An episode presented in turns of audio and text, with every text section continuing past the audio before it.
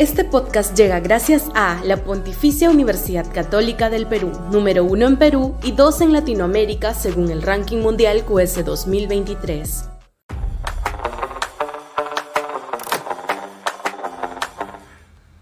Riesgos para Boluarte. Sudaca, Perú. Buen periodismo. Conforme avance el tiempo, la mediocre administración pública del régimen de Dina Boluarte verá asomarse permanentes amenazas a su estabilidad política.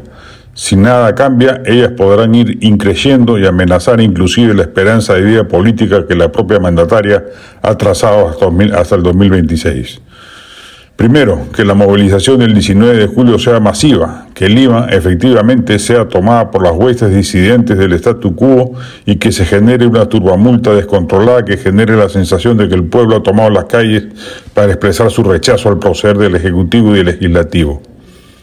Segundo, que la respuesta represiva a dicha movilización sea torpe y desmedida, ocasionando muertes injustificadas y como sucedió en las protestas de diciembre y enero que se engrose la lista fatal, podrías usar las protestas y llevar al gobierno a una situación límite de movilizaciones continuadas cuya precariedad no resistiría.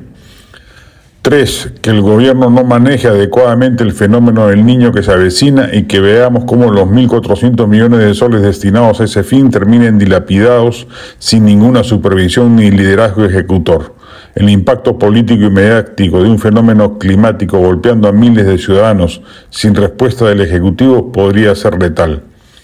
4. Que la economía sigue enfriándose. Credicor Capital acaba de reducir sus proyecciones de crecimiento para este año a 1.3%.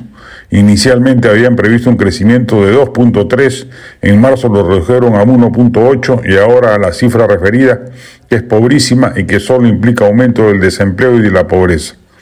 El malestar popular ocasionado por ello puede alimentar protestas y mayor descontento, descontento del que ya existe respecto del orden establecido. 5. Que el Congreso siga siendo trastadas como hasta ahora. De alguna manera la ciudadanía percibe un cogobierno entre ambos poderes del Estado y el inmenso desprestigio del legislativo irradia hacia el ejecutivo. 6. Que le vaya muy mal a la selección peruana de fútbol en los primeros partidos de la eliminatoria mundialista. La jornada empieza en septiembre y octubre y jugamos contra Paraguay de visita, Brasil de locales, Chile de visita y Argentina de locales. Los cuatro partidos perdibles. El vínculo entre fútbol y política está sobradamente estudiado. El mal humor que un contraste mayúsculo podría ocasionar, sin duda, irritación política. Este podcast llegó gracias a AFE, operador logístico líder en el mercado peruano que brinda servicios de almacenaje, transporte de carga, courier y cómics.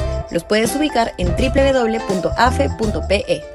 Este podcast llega gracias a la Pontificia Universidad Católica del Perú, número uno en Perú y dos en Latinoamérica según el ranking mundial QS 2023.